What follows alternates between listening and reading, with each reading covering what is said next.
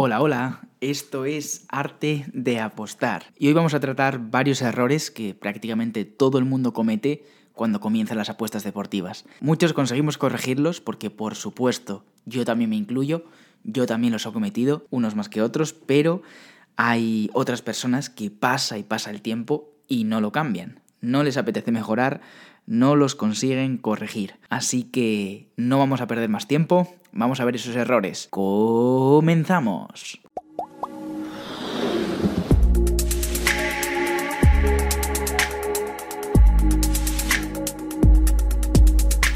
Bienvenidos a este podcast Arte de Apostar.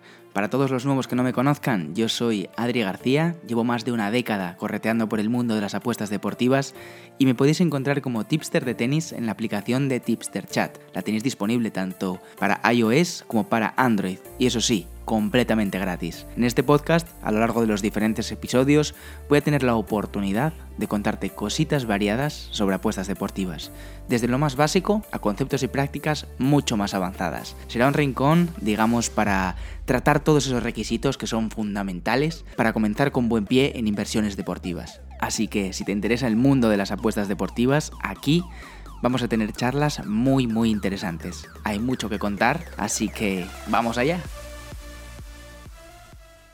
Vale, ¿cuáles son esos errores, yo diría que garrafales, que todos hemos cometido o cometemos alguna vez? No quiere decir que todo el mundo cometa todos estos errores, pero evidentemente alguno de ellos, a pesar de toda la información que hay al respecto, siempre cae.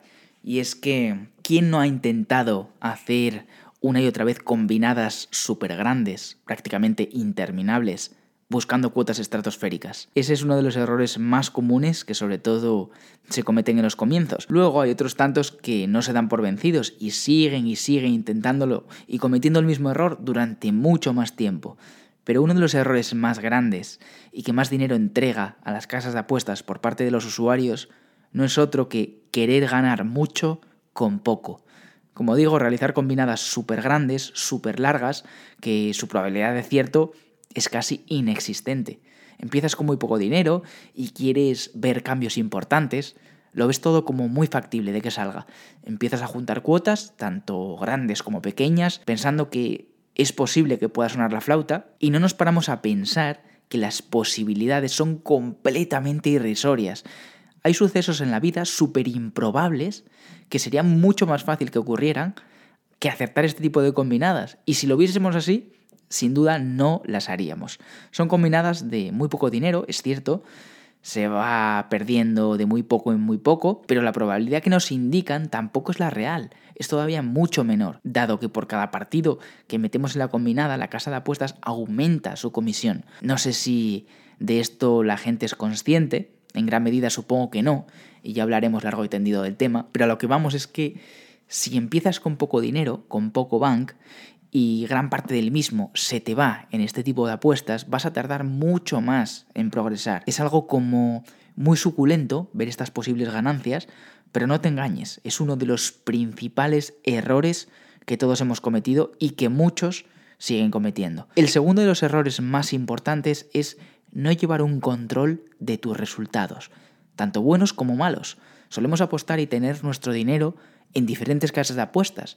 Si lo hiciésemos todo siempre en la misma casa, sería más fácil verlo, pero no es así. Cada vez tenemos el dinero repartido en más casas y en unas ganamos y en otras perdemos. Muchas veces es difícil saber con exactitud si estamos realmente ganando o perdiendo dinero. Por eso no deberíamos basarnos en primeras impresiones para sacar una conclusión sobre si estamos ganando o perdiendo dinero. Porque las rachas cambia nuestra perspectiva y solemos dar más importancia a lo bueno que a lo malo. Si tenemos un mes bueno, nos olvidamos de las pérdidas de los dos meses anteriores, pero siguen ahí.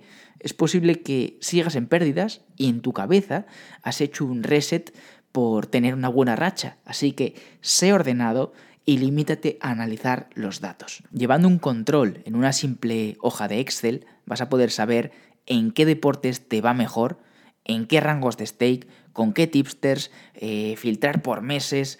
Bueno, en definitiva, saber a la perfección cuánto has ganado o perdido y dónde ha sido esto. Así que mi recomendación es que es que quede todo anotado, sobre todo para no caer en el atrevimiento de adelantarte a decir que has ganado dinero, cuando en realidad es posible que estés lejos de ello. Tercer error, sobreapostar. El mítico overbetting, que nos persigue como, como si de una manada de news se tratara. ¿Quién no ha sobreapostado alguna vez en un partido una y otra vez porque piensa que va a salir?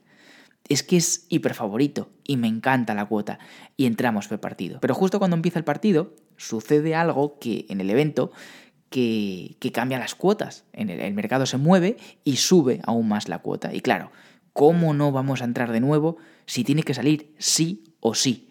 Es la apuesta del día. ¿Qué digo del día? Es la apuesta de la semana. Sale sí o sí. Si es un partido de fútbol, pues iremos perdiendo al descanso. Y si es un partido de tenis, pues habremos perdido el primer set. La cuota se ha puesto altísima.